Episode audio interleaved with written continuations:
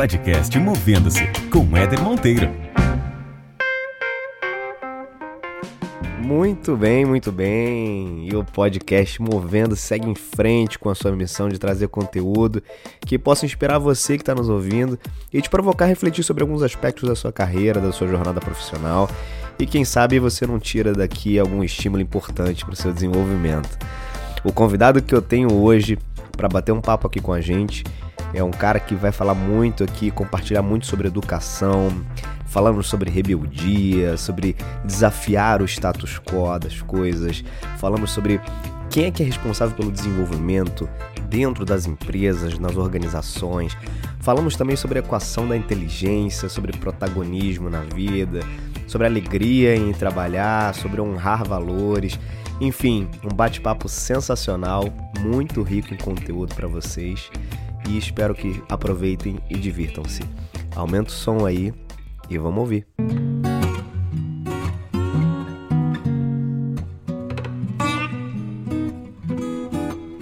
Muito bem, eu estou aqui com o Gustavo Brito, nosso convidado de hoje do podcast Movendo-se. Gustavão, primeiro obrigado, cara, pela disponibilidade, por Pô. ter aceitado o convite aí de primeira. Que isso, cara. É, fico honrado demais com o convite, eu me divirto.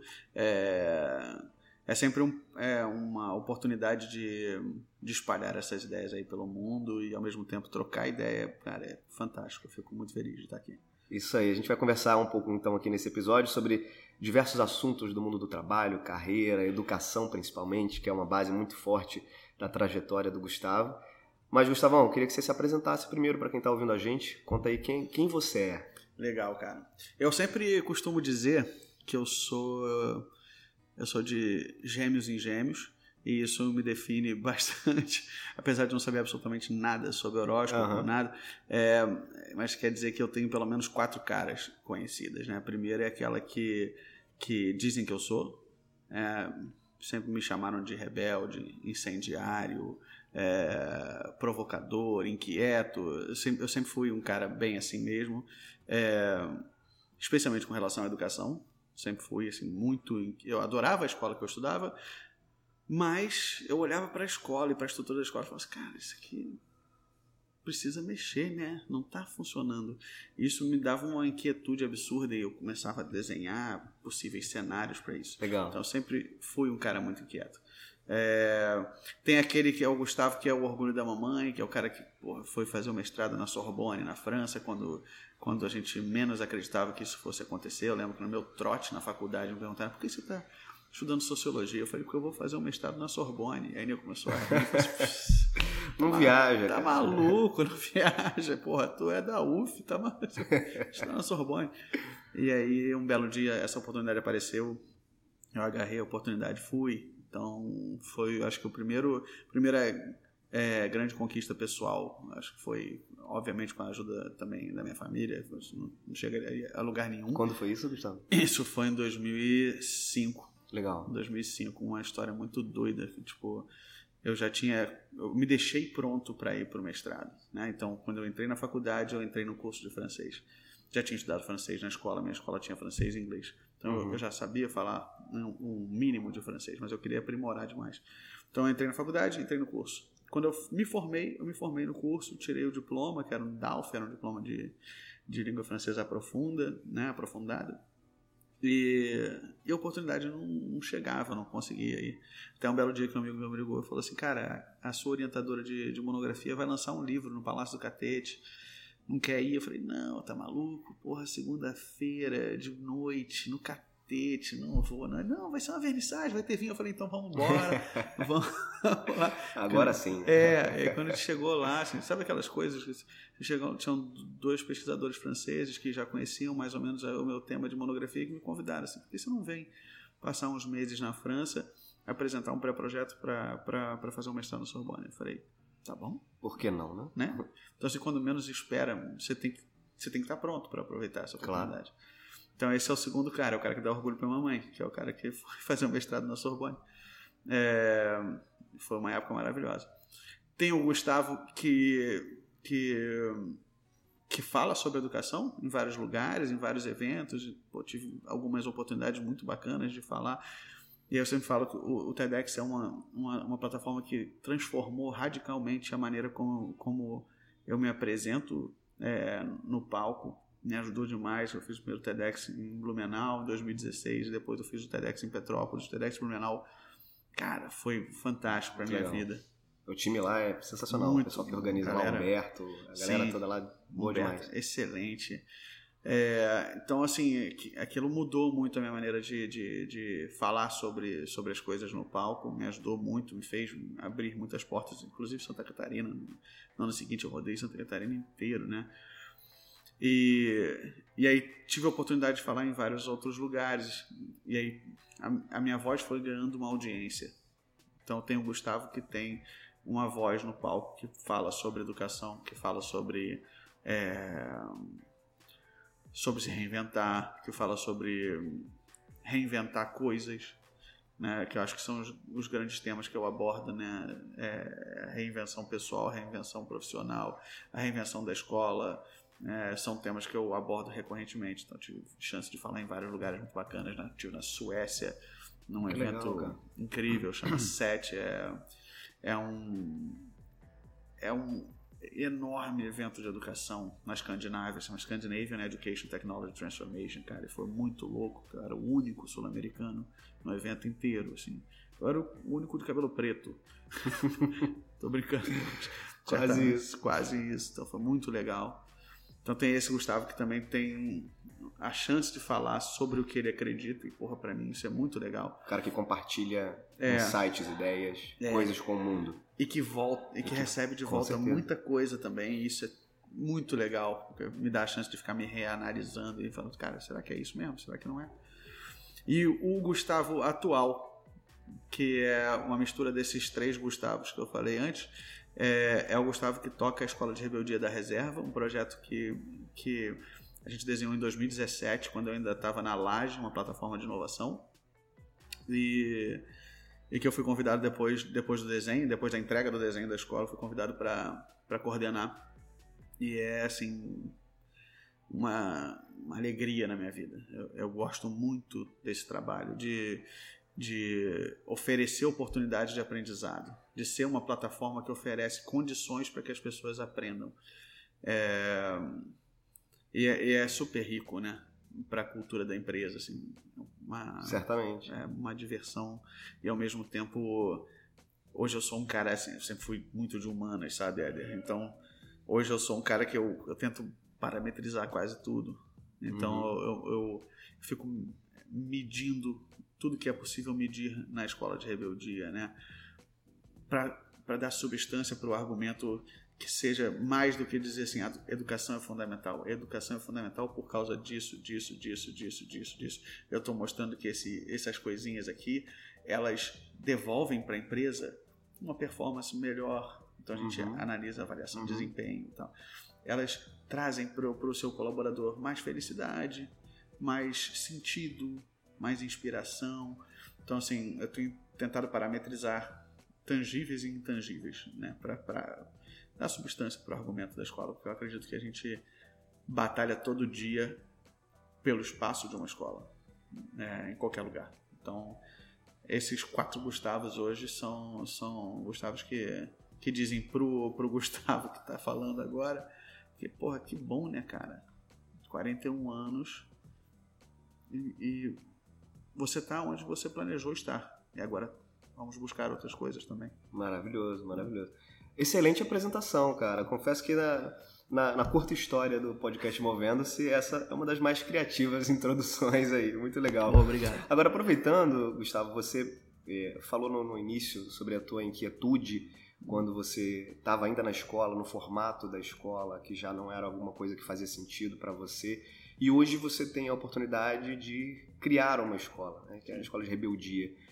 Já que você tocou na escola de rebeldia, por que rebeldia? Conta um pouco desse processo que você certamente participou um pouco da construção aí na, dentro da reserva.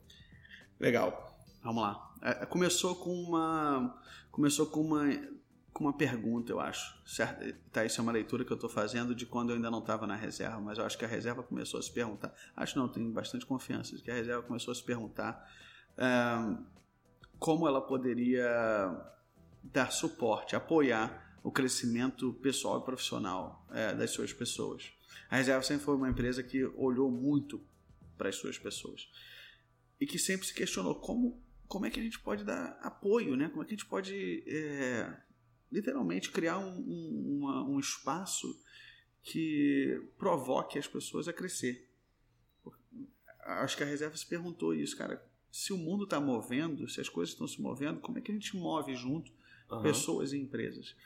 E aí disso surgiu esse, esse, esse interesse é, que, que foi levado e comunicado para a Laje na época. Tipo, cara, a gente queria que vocês criassem uma jornada de aprendizagem, uma trilha de cursos e tal. E aí. Isso você ainda estava no projeto lá na Laje? Ainda estava na Laje. E aí a gente devolveu para a reserva a, a, fala assim, cara, acho que uma trilha de cursos é super legal, é, mas talvez seja mais interessante ainda uma escola, né? Eu acho que na cabeça da reserva certamente tinha essa ideia da escola já. A trilha de cursos é, era, era, era a escola. E que tal se a gente desenhasse a escola juntos? Então a gente começou a desenhar a escola, a gente usou alguns processos de design, é, trouxe para perto desse processo os sócios, os diretores, é, gestores de, de, todas as áreas para legitimar esse processo, para que não fosse para que não fosse uma empresa de fora dizendo assim, eu acho que isso aqui é bom para vocês, não? Uhum. Olha só, vamos descobrir juntos o que, que é bom, o que, uhum. que, a gente não uhum. quer, o que, a gente quer. A gente usou várias ferramentas para isso, para entender qual era o sentido, qual era a causa dessa escola. E aí, ao mesmo tempo, é, a gente estava usando muito como base de desenho o livro Rebeldes Tem Asas, uhum. né, do Rony. Do Rony. E, e no Rebelde Tem Asas tem um, tem um. A grande mensagem do Rebelde Tem Asas, o grande DNA da reserva sempre foi desafiar o status quo. E eu acho que é isso que a gente está chamando de rebeldia. É a coragem de desafiar o status quo. Né? Então, quando a gente foi entendendo o que, que a gente queria, o que, que a gente não queria na escola, a gente foi entendendo que essa é uma escola que desafia o status quo. Ela é uma escola que, é, que, que que é plataforma para várias vozes de mundo e não para uma voz só. Então isso já é um desafio ao status quo, porque a escola é dogmática, ela te diz assim, ó, isso aqui é bom para você, isso aqui é meu e eu vou compartilhar com você no meu tempo, onde eu quiser, uhum. quando eu quiser. Uhum. Né? Então é bem vertical e, a, e aí a, a, o nosso desafio foi vamos trazer isso para um, um lado mais horizontal, vamos desafiar esse status quo de que a escola pode ser mais do que só uma voz de mundo, ela pode ser a plataforma para várias vozes de mundo, mesmo que contraditórias. É...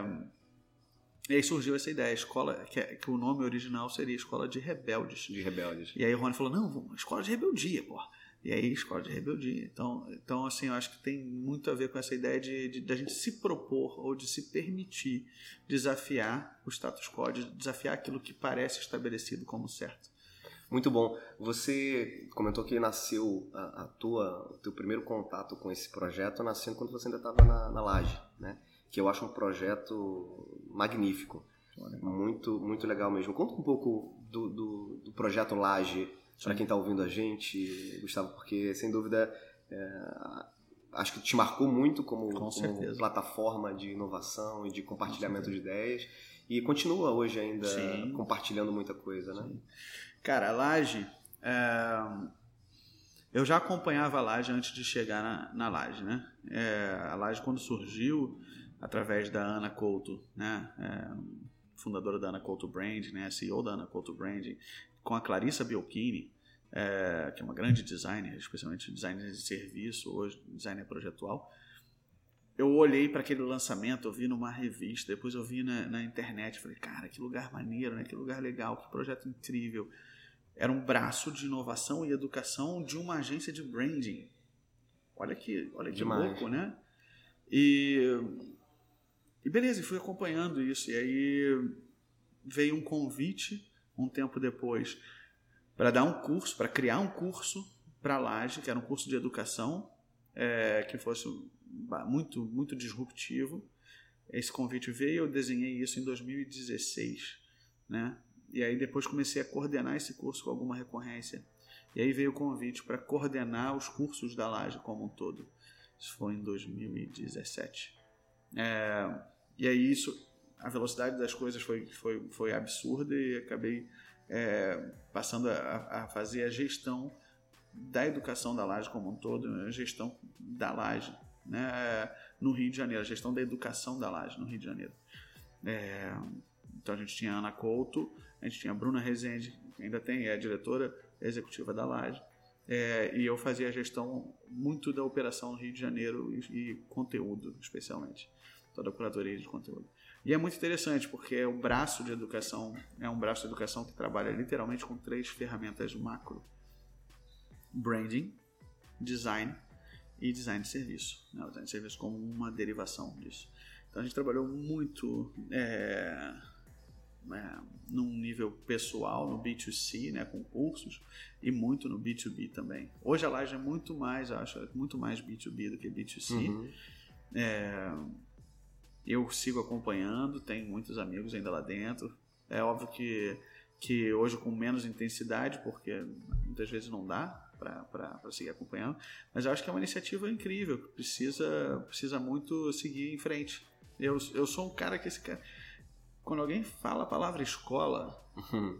eu, eu, eu tô olhando. Já toca, acho, né? É, eu gosto muito e eu acho que a gente precisa ter muitas escolas com um pensamento mais aberto. A Laje tem essa visão também.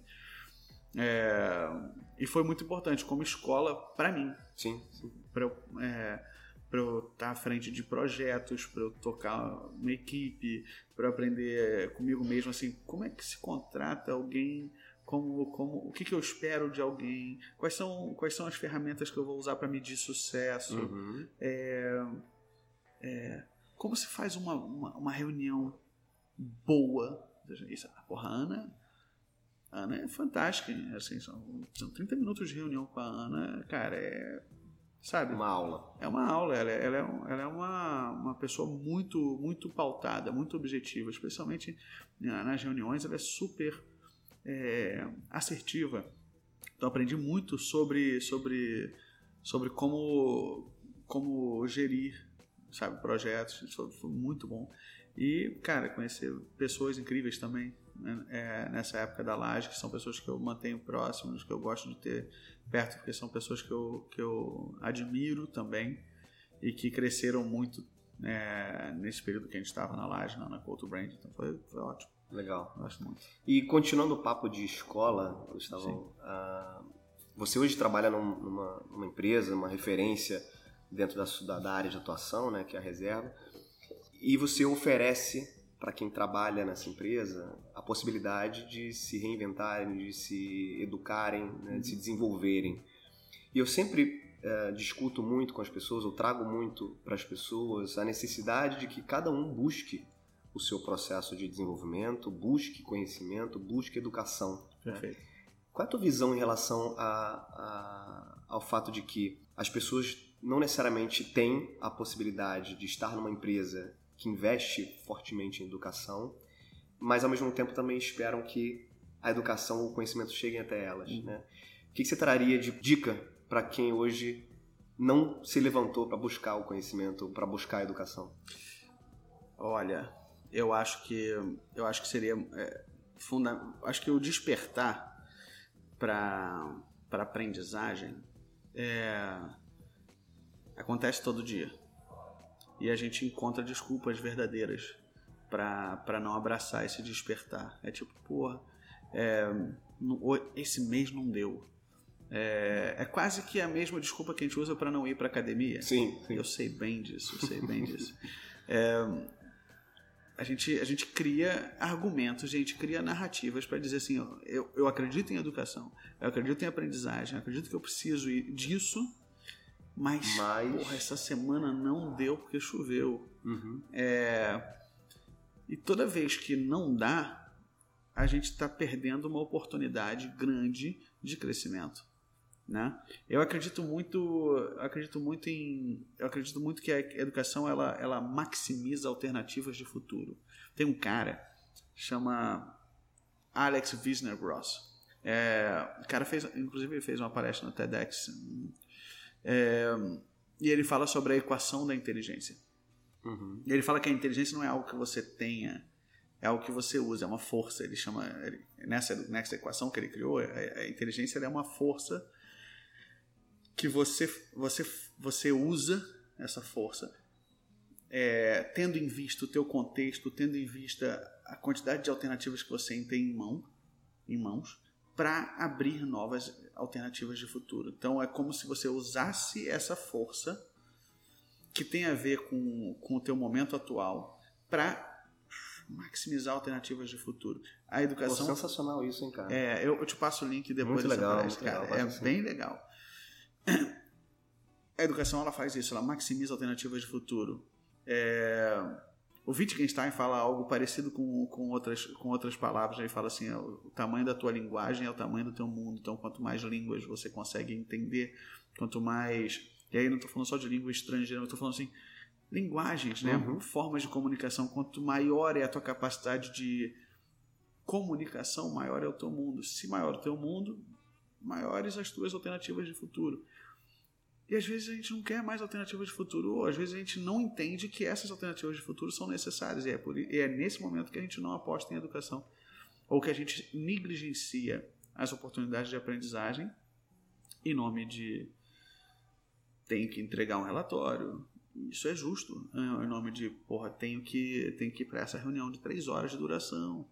E tá ok. As pessoas estão dentro dessa dinâmica no dia a dia. O que, não, o que eu acho um desperdício é a gente fazer uma econo- economia da nossa atenção e no tempo que a gente está fora do escritório a gente não está dedicando essa atenção para coisas que vão é, alargar o nosso Uhum. mundo. Uhum. Às vezes a gente dedica a nossa atenção para coisas que diminuem, em- atrofiam o nosso mundo. Então, ter atenção com aquilo que pode alargar o nosso mundo, para mim, é a melhor dica que eu posso dar é, sobre, sobre educação como um todo. A educação não é um lugar, né? A educação é, é, é como você se apropria do que acontece ao seu redor. Demais, demais. E tem muito a ver com, com protagonismo, né, Gustavo? Eu, eu, eu falo muito isso também dentro das minhas rodadas de bate-papo sobre carreira na área de RH, que as pessoas precisam assumir para si a responsabilidade é, pelo seu próprio desenvolvimento, porque a tendência é que você delegue para o seu empregador, para a empresa que está né, ali, te, que tem que te patrocinar de alguma forma, ou se eu estou trabalhando aqui, então a empresa que me dê Isso. né, o treinamento. Eu, vou- eu vou pagar do meu bolso? Não, eu estou trabalhando aqui, eu vou usar de alguma forma para cá. Olha que pensamento Sim. de curto prazo, né? Sim. E as pessoas delegam isso para a empresa. né? Eu falo, cara, a única coisa que você jamais deve delegar para qualquer empresa no mundo ou para qualquer outra entidade é a educação, é conhecimento, Sem é dúvida, desenvolvimento. Sem Você é, o- é é o principal responsável por ir atrás disso, né? Se você está numa empresa que te fornece isso, maravilhoso, Sim. ótimo, agradeça e, e- valorize isso dentro da tua empresa. Mas caso não, corra atrás, Óbvio. mova-se, né? É, total, cara. Faz, faz muito sentido. É, é uma longa história em volta disso, né? É uma longa história sobre, a, sobre sen- sentar na própria cadeira e assumir as rédeas é, com o ônus e com o bônus. né? A, gente, a gente muitas vezes quer assumir posições sem o ônus. Uhum. A gente só quer o bônus, né? É, e é muito, é muito confortável é, olhar para o mundo dessa forma, assim, tipo, tudo que é ônus, cara, ou tudo que é responsabilidade de crescimento, eu preciso ter a oportunidade. As pessoas acham que a oportunidade chega, né? Você abre oportunidades, você Perfeito, abre alternativas de perfeito. futuro. Então você tem que ter aquele comichão, a famosa querência, né? Porra, eu, eu, eu vou abrir novas alternativas, eu vou abrir novos espaços para fazer essas, essas oportunidades aparecerem para mim e ao mesmo tempo tem que estar apto para para tomar posse. Eu acho que pro- protagonismo, cara, é, é, é uma palavra muito do século XXI. Muito do século XXI. E que me, me na cabeça me remete diretamente a, a, a- a um lado muito positivo e a um lado muito negativo. É, tem aquele livro do, do Byung-Chul Han, A Sociedade do Cansaço, que é, acabou é, muito surpreendentemente acabou entrando na moda, né? Alguns influenciadores chegaram a falar sobre esse livro. O Byung-Chul Han, ele escreve sobre a sociedade do cansaço e fala que é a primeira vez na história da, da- do mundo ocidental é, que a gente pode ser quem a gente quer ser. Ou seja, a gente pode assumir protagonismo.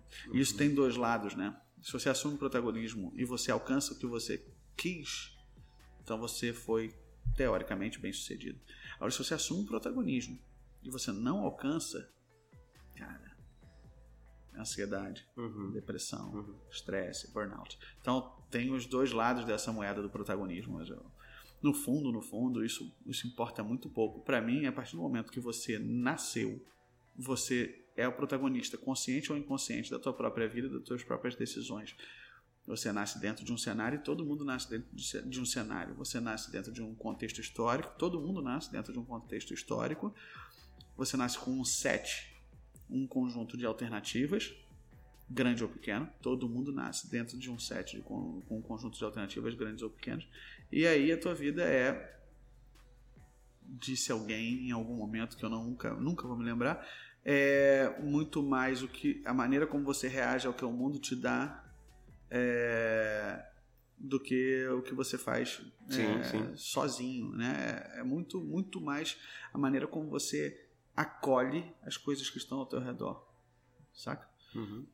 Então, acho que assumir protagonismo é assumir consciência de que, cara, nascemos, estamos vivos e somos completamente responsáveis pelo, pelo nosso destino em certa é, em certa hum, em certo pertenço, em, certo é, percentual Uhum.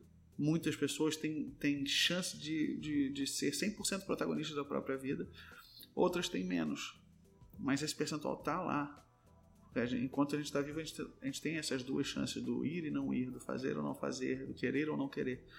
Então eu acho que o protagonismo está nisso, né? Perfeito. A vida é feita de escolha, como diz o Exato. poeta, né? E, a- Exato. e a cada escolha, naturalmente, uma renúncia. Perfeito. Da mesma forma, né? Resta você ter consciência do que você está escolhendo e também do que você está renunciando. Perfeito. né? Cara, você, um papo que a gente teve anteriormente, você comentou um pouco sobre o teu momento de trabalho. Sim. A gente estava falando, né, da- da- de como é que nasceu esse podcast, Uhum. que veio muito em função da quantidade de pessoas que eu encontro, converso e conversei ao longo da minha trajetória, insatisfeitas com as suas carreiras, insatisfeitas com a decisão que tomaram, de repente, de ir para uma determinada empresa. E você falou que, cara, você é um cara super realizado, né? Você não tem aquele problema de, putz, chegou domingo, caraca, amanhã é segunda-feira, cara, que absurdo, né? Eu, acho que eu, eu acho que eu irrito as pessoas porque eu não faço isso. Qual o segredo, Gustavo? É, é... Porra. Putz, a gente. Certamente tem muita gente ouvindo a gente agora que gostaria também de ter essa sensação, né? De prazer em acordar segunda-feira e trabalhar.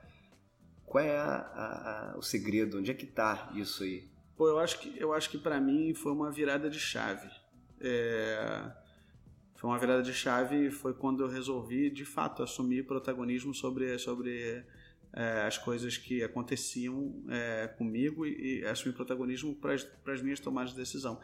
Eu era um cara, na virada da, da saída da faculdade para o mundo do trabalho, que eu tinha lido muito, eu adoro ler, eu leio desde pequeno, é, comecei lendo aquelas é, revistas em quadrinhos, Turma da Mônica, é, Disney, essas coisas. E Asterix e tal. Eu Uhum. adorava, eu lia muito, eu adorava ler. Legal. Eu adorava praticar esporte também. Então, assim, eu não era aquele cara nerd, eu era um cara que gostava de ler, mas também gostava de jogar bola, sabe? Não- Não estava muito nesse, nesse estereótipo de uma coisa ou outra. Uhum. Mas aí nessa virada, eu eu percebi que eu era um cara muito reclamão. E fui ajudado muito pela minha esposa, que também apontou assim, cara, às vezes você reclama demais. E aí eu percebi assim, cara, eu não tenho direito de de reclamar das coisas que eu não faço nada para mudar. Se eu, quiser, né, se eu quiser reclamar sobre o tempo, sobre o clima, se está chovendo, se está calor e tal, eu posso reclamar, mas isso é praticamente um esporte, né? Você não tem nada que você possa fazer a respeito disso Não alterar em nada. né? Mas as coisas que, que eu reclamava eram coisas que eu podia fazer algo a respeito. Eu reclamava da educação, eu reclamava é, da micropolítica, eu reclamava do meu bairro, eu reclamava de um monte de coisa. Então, reclamava da minha própria vida. Tipo, pô, por que, que, por que, que as coisas não estão acontecendo do jeito que eu gostaria que acontecesse? Eu reclamava, e eu botava a culpa fora de mim. Falava assim, não, porra, porque é o mercado. Ah, porque, porra, a escola não mudou. Sabe? E aí quando eu percebi que, na verdade, o movimento é de dentro para fora e não de fora para dentro, foi quando eu comecei a me mover. Então, comecei a criar é, projetos paralelos é, que davam vazão para resolver algum problema que eu tinha levantado na minha própria reclamação. Pô, a escola tem algum problema? Então eu vou criar um projeto para a escola. É... Pô, cara, o processo de aprendizagem tem um problema? Então eu vou criar um método. Eu fui dando vazão às minhas reclamações com, com ideias, com isso, soluções. Cara. Tem um exemplo assim que você possa trazer de, de uma dessas reclamações que você tinha e que você, ao virar essa chave, criou algum projeto para resolver? Tem. Com certeza. Foi um projeto que mudou muito a minha vida, foi o Extramuros. O Extramuros foi um projeto de educação que eu toquei ao lado do Álvaro Dantas, que é um, um, um, cara incrível, um comunicador fantástico, um cara que tem muita experiência com, com crianças, né, com educação infantil. É, e foi um projeto que deu vazão para minha reclamação sobre o que era a escola e o que a escola deveria de fato entregar. Então, era um projeto de, de educação é, baseado em aprendizagem por projetos. É, a gente tinha. É, a, gente, a gente se autoproclamava pônei de Troia, porque a gente era um, um pôneizinho fofo que entrava dentro das escolas trazendo uma nova metodologia de aprendizagem, é, um novo olhar sobre a, é, a, maneira como a gente cuida do espaço de sala de aula na comunicação com as crianças. Então, a gente, a gente usava a comunicação não violenta, a comunicação afetiva, a gente usava design thinking em 2013, 2014. Né? A Forbes é, publicou um texto semana passada sobre The Next Revolution, é Design Thinking na educação. Tipo, a gente fazia isso em 2014, cara. Saca? É o problema também de, tá, às vezes, tentar atropelar o próprio tempo, né? Uhum. A gente uhum. foi aprendendo que aquilo era muito difícil de comunicar naquela altura. Hoje não. Hoje é, hoje é fácil comunicar. Design Thinking faz sentido dentro da educação. Da educação. E é mais fácil de, de comunicar. Então, o Extramuros, ele resolvia um problema na minha cabeça. O problema que o Extramuros resolvia é as crianças elas na escola elas recebem um currículo e esse currículo desce até elas. E se a gente fizer um outro processo dentro do extramuros, um, um processo em que a criança a gente reconhece que a criança tem um desejo, um desejo de aprendizagem qualquer, e que dentro desse desejo que pode se manifestar numa fala do tipo eu quero fazer uma espada samurai, dentro dessa fala tem um projeto, dentro desse projeto tem história, geografia, matemática, biologia. Muito legal. E aí a gente crescia dentro dessa fala da criança uhum, para dentro uhum. de um projeto que explorar todos esses conteúdos que a escola explora, mas explora de forma top-down, né? Então, Extramuros foi um projeto que, que deu vazão para uma reclamação minha. Teve um outro que foi muito louco, chamava de Time Out. Hum. É, o Time Out era assim, eu reclamava muito que eu ficava muito tempo preso, preso no trânsito. É, então o que eu fiz? Falei, cara, como é que eu posso transformar esse momento em que eu estou preso no trânsito em algo que seja divertido e produtivo? Então eu peguei e comprei aquele apoiozinho de celular de carro, peguei minha câmera do celular e comecei a me filmar. E eu me filmava falando inglês e falando sobre coisas de inglês. Uhum. Em inglês, né? Falando, e falando, falava, olha, pô, falava sobre escolhas, aí falava sobre sobre os, os modal verbs, por exemplo. Eu dei muita aula de inglês na vida também, quando era muito, muito mais novo, né? Então eu ia falando sobre essas coisas. E aí eu fui transformando aquilo em conteúdo, conteúdo, conteúdo, que eu depois jogava num blog, cara, olha só. E compartilhava na internet. Então eu transformei aquele tempo que eu estava dentro do carro num, hum. num, momento em que eu me divertia e ao mesmo tempo Produzia, criava. Né? Criava. É. E conseguia compartilhar com outras pessoas Sim. depois, o que é mais genial ainda. É, então, cara, eu comecei a, a tomar posse é, da solução. E eu comecei a tomar consciência de que eu não posso me permitir reclamar de nada que eu não vá tocar e fazer algo a respeito, porque do contrário é leviano, pelo menos assim, na minha cabeça funciona assim, é leviano reclamar de algo que eu posso fazer algo a respeito e não fazer algo a respeito. E não fazer. Entendeu?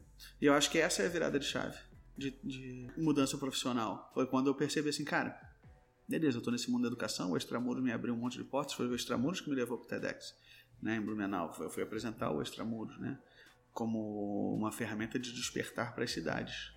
Como a, a educação ela passa por ela, ela tem a responsabilidade de despertar pessoas e cidades, né? Eu falo de Niterói como uma cidade adormecida, que ela é a uhum. cidade dormitório, né? A gente sempre chamou Niterói de cidade dormitório. Sim, sim. E o problema é que a gente não é um hotel. Quando a gente sai de manhã para trabalhar no Rio e volta no final do dia não tem uma camareira cuidando da cidade. Uhum. Você não volta para casa a, a mesa Tá tudo arrumadinho. tá tudo arrumadinho, e a mesa tá. Não existe isso. Então é preciso despertar, né? E aí eu- o tema foi justamente esse, assim, despertar vem dessa coisa assim, tipo, você precisa fazer por você, né?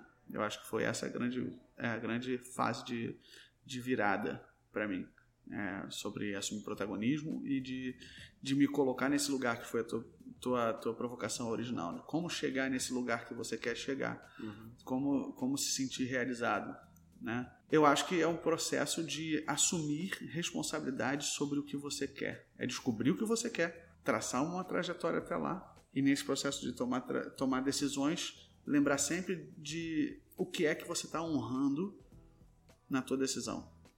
Eu acho que me ajudou muito, especialmente nessa trajetória entre Laje e Escola de Rebeldia, Laje e Reserva, foi na virada de 2018, de 2017 para 2018, eu olhei para um papel, eu botei no papel, cara.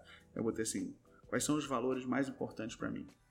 E aí no centro do Um papel, ótimo exercício. é, no centro do papel, cara, eu botava assim, valores que são muito importantes. Quanto mais distante do centro, eram valores que eram importantes, mas talvez não fossem tão importantes assim. E eu fiquei pensando, se eu fico, quais são os valores que eu honro? Se eu vou, quais são os valores que eu honro?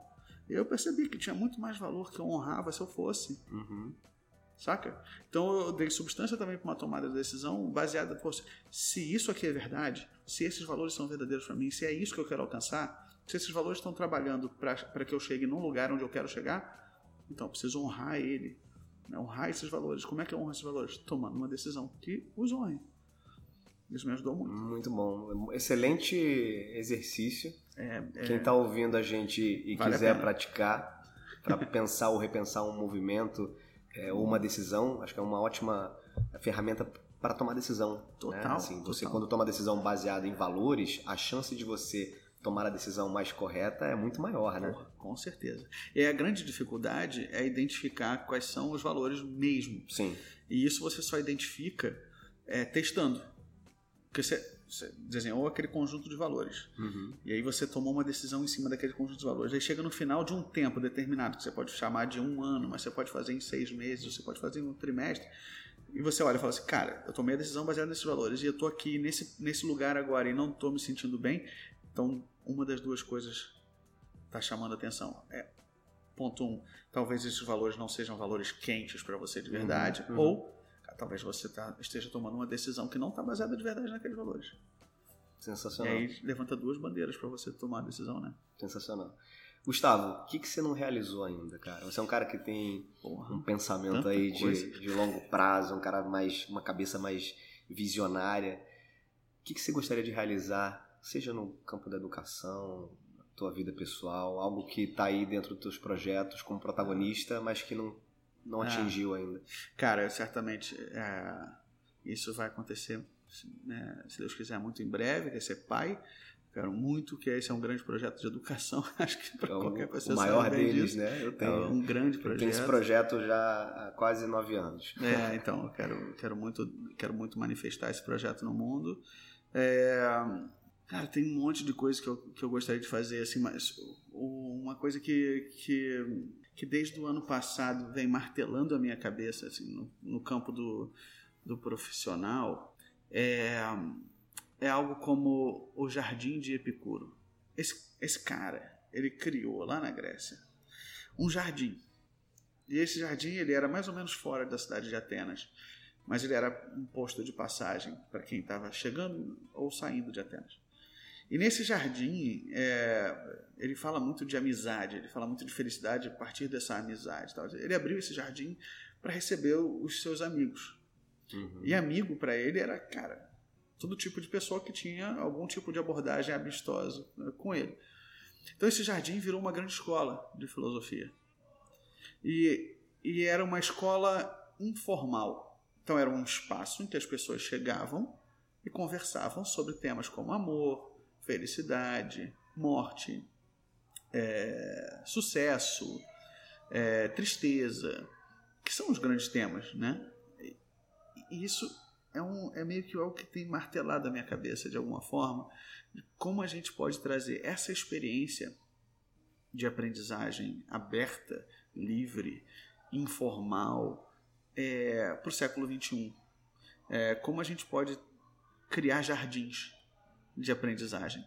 Porque eu acredito demais que. Eu acredito demais que assim, tipo. E aí eu vou bem longe na história. Antes da Revolução Agrícola, quando a gente era nômade, todo lugar era escola. Verdade. Todo lugar era escola. A gente estava olhando para o mundo e tentando captar. Né? Tipo, caralho, tá chovendo. E falei palavrão, pode? Pode. Tá chovendo. Ué, tá calor. E tem uma outra fase do ano que não tá calor. E aquele tigre vem dali. Como é que eu faço para atrair esse tigre para dentro da minha caverna e eu posso, de repente, criar um casaco com a pele dele porque tá frio? A gente. Todo lugar era escola, porque a gente era nômade, então todo lugar era novo. Uhum, uhum. Todo lugar era O escola. aprendizado era contínuo. E aí veio a Revolução Agrícola, e aí vieram os sumérios, e aí vieram as primeiras escolas, e a gente começou a chamar um lugar de escola. E quando a gente começou a chamar esse lugar de escola, tudo que não era esse lugar Deixou não era. de ser, deixou de educar. Perfeito. O jardim de Epicuro é, é- é esse, esse lugar fora da escola. É o, é o espaço aberto. É onde tudo é escola. É onde uma flor é uma escola, é onde a parede é uma escola, onde o chão é uma escola, onde qualquer coisa é uma escola.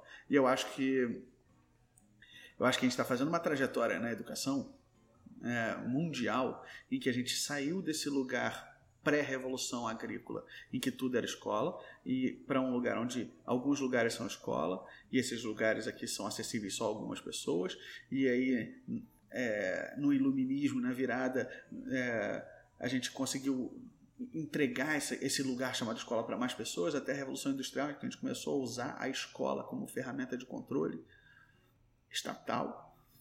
E hoje, século XXI, a gente está começando a lembrar de, cara, a escola é todo lugar. E o que a gente precisa é de olhares. A gente precisa de um olhar treinado para ver aprendizagem nas coisas que estão ao nosso redor.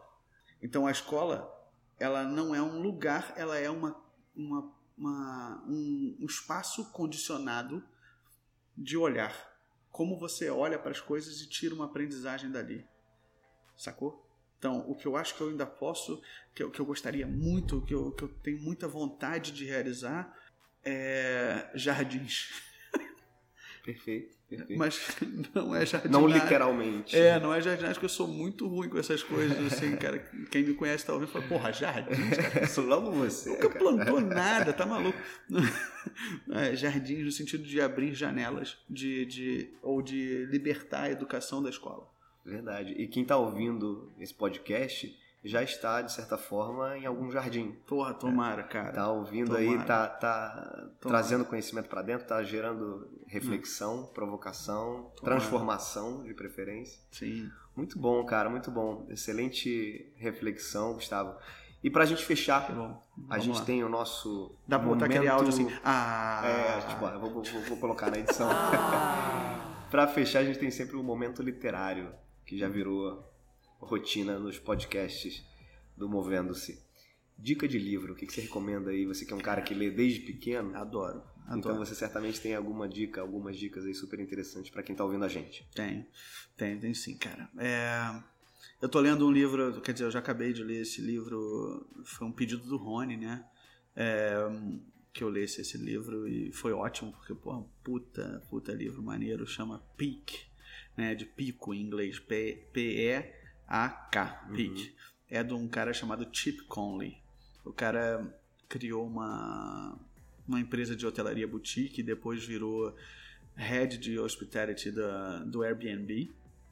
É, e ele foi um cara que pegou a pirâmide de necessidade de Maslow, do Abraham Maslow, e traduziu isso para três pirâmides, que ele chama de pirâmides de relacionamento. A pirâmide do consumidor, a pirâmide do investidor e a pirâmide do colaborador. E levou isso para dentro da empresa dele.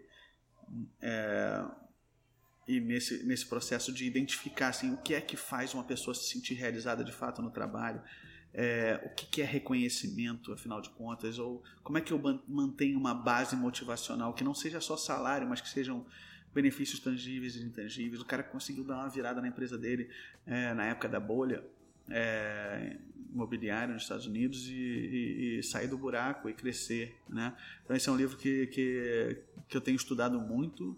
Dei um curso na Escola de Rebeldia semana passada sobre esse livro, chama Engaja, sobre como você engaja pessoas é, a, partir do, a partir da motivação e da inspiração.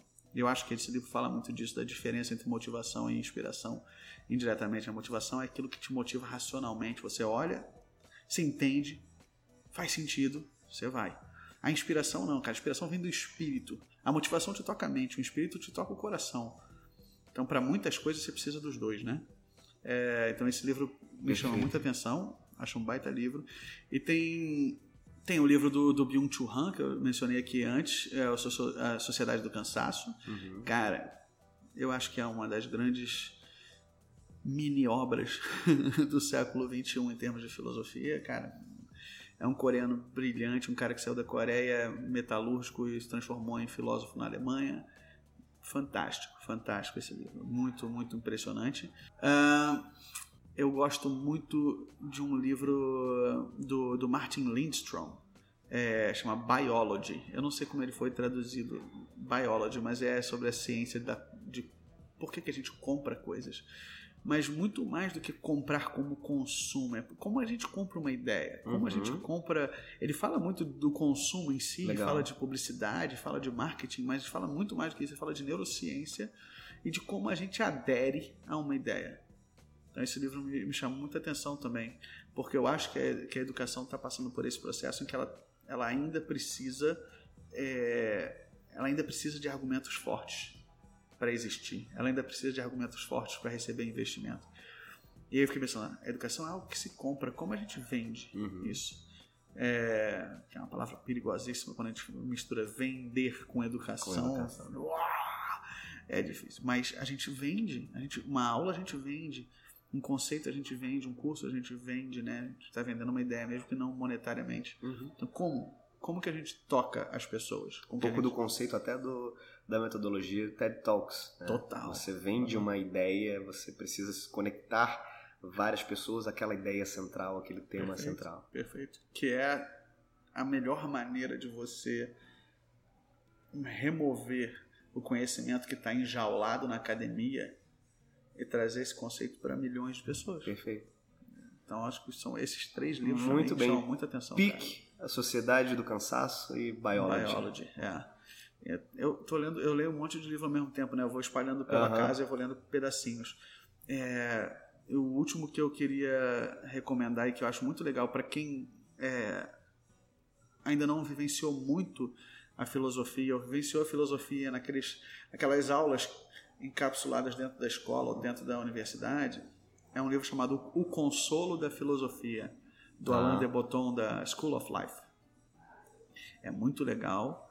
É um livro que eu gosto muito. O Alan tem, um, tem uma abordagem para a filosofia que é super. É, super simples. Cara, o cara tem um, é um talento incrível de, de pegar algo absurdamente complexo e, e entregar de uma forma que seja é, fácil de entender. Eu acho isso lindo, ao contrário de muitos filósofos que acham, não, pegou o complexo, deixa mais complexo ainda. Não, não. Pega o complexo e transforma em simples. Transforma em simples. É, e é um, um, baita livro também, O Consolo da Sociedade. O Consolo da Filosofia. Da Filosofia. Gustavo, cara, super obrigado. Te agradeço, que cara. papo maneiro. Passou Pô. rápido o tempo. Nem sei, nem sei.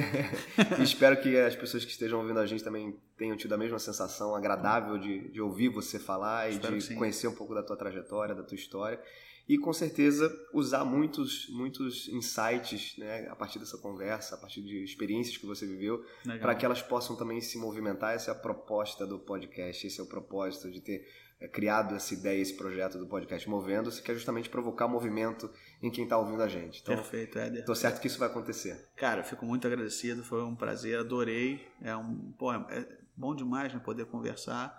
É, espero ter ajudado com algumas ideias também fico curioso de saber o que a gente vai receber de volta. Vai Legal. ser um prazer. Muito, Muito bem, obrigado. conversei com o Gustavo Brito. Fique ligado aí no próximo episódio do podcast Movendo-se e até mais. Thank you.